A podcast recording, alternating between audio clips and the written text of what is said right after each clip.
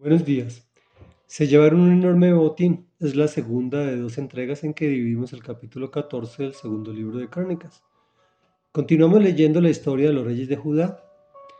Estamos hablando de Asa, descendiente de David, quien ordenó a los habitantes de Judá que obedecieran la ley y sus mandamientos, lo que generó que tuvieron muchísimo éxito en la reconstrucción de las ciudades.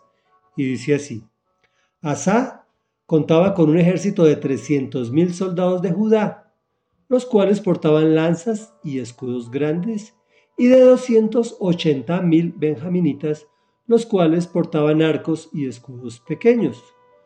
Todos ellos eran guerreros valientes. Sera, el cusita, marchó contra ellos al frente de un ejército de un millón de soldados y 300 carros de guerra, y llegó hasta Maresa. Asa le salió al encuentro en el valle de Cefatá y tomó posiciones cerca de Maresa. Allí, Asa invocó al Señor su Dios y le dijo, comillas, Señor, solo tú puedes ayudar al débil y al poderoso. Ayúdanos, Señor y Dios nuestro, porque en ti confiamos y en tu nombre hemos venido contra esta multitud. Tú, Señor, Eres nuestro Dios. No permitas que ningún mortal se alce contra ti. El Señor derrotó a los cusitas cuando estos lucharon contra Asa y Judá. Los cusitas huyeron, pero Asa y su ejército los persiguieron hasta Cuerar. Allí cayeron los cusitas y ni uno de ellos quedó con vida, porque el Señor y su ejército los aniquilaron. Los de Judá se llevaron un enorme botín. Luego atacaron todas las ciudades que había alrededor de Guerar, las cuales estaban llenas de pánico ante el Señor y las saquearon, pues había en ellas un gran botín.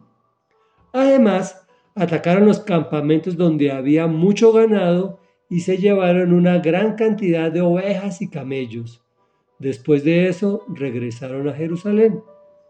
Reflexión. Asa contaba con un ejército de unos 600 mil soldados, mientras que Será tenía un ejército de un millón de soldados y carros de combate o de guerra, tanques llamamos hoy en día. Proporción, un soldado judío por tres enemigos y un soldado con, con eh, con protección pequeña. ¿Qué harías tú o qué haría yo? No lo sé. Sí sé que este rey invocó al Señor. Ayúdanos, Dios de nuestros antepasados, porque en ti confiamos y en tu nombre hemos venido contra esta multitud. Cuando salimos a guerrear la vida diaria, sabemos que salimos en, en, disminución de proporción frente al enemigo pero resulta que nosotros vamos en el nombre de Jesús y con Él hacemos mayoría. Y nos va a pasar exactamente lo mismo que la respuesta que Dios, el Señor, le dio a Judá, y es que derrotó a los enemigos. La historia nos dice que no hubo guerras. Pero ¿cómo así si acabamos de hablar de una guerra? Y los atacaron. Entonces, ¿por qué dice que no hubo guerras? Pues porque esas dificultades tan grandes que ves en tu camino no lo son. Simplemente son grandes oportunidades de triunfos y de provisión que Dios te envía, disfrazados de dificultad, para que muestres su confianza en el Señor y clames a Él y salgas en el nombre de Dios. Señor, solo tú puedes ayudar al débil y al poderoso, dijo Asa.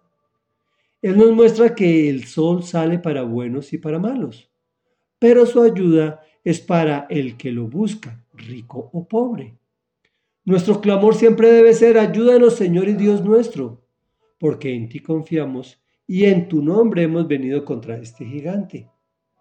Conclusión, los que buscamos de todo corazón tendremos vida eterna y en este mundo nos llevaremos un enorme botín. Solo tenemos que tener confianza y esperanza en Dios.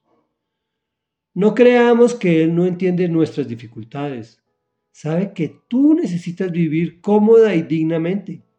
Recuerda, Esa dificultad, ese gigante es una bendición empacada.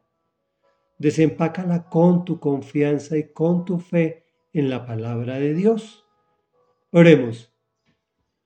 Padre de la gloria, Padre de bondad y de amabilidad, santo y poderoso, maravilloso y eterno.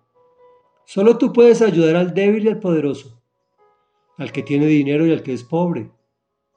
Ayúdanos, Señor y Dios nuestro, porque en ti confiamos y en tu nombre hemos venido contra el enemigo, que lo llamamos enfermedad, que lo llamamos pobreza, que lo llamamos embargo, que lo llamamos ansiedad, que lo llamamos dolor, que lo llamamos humillación.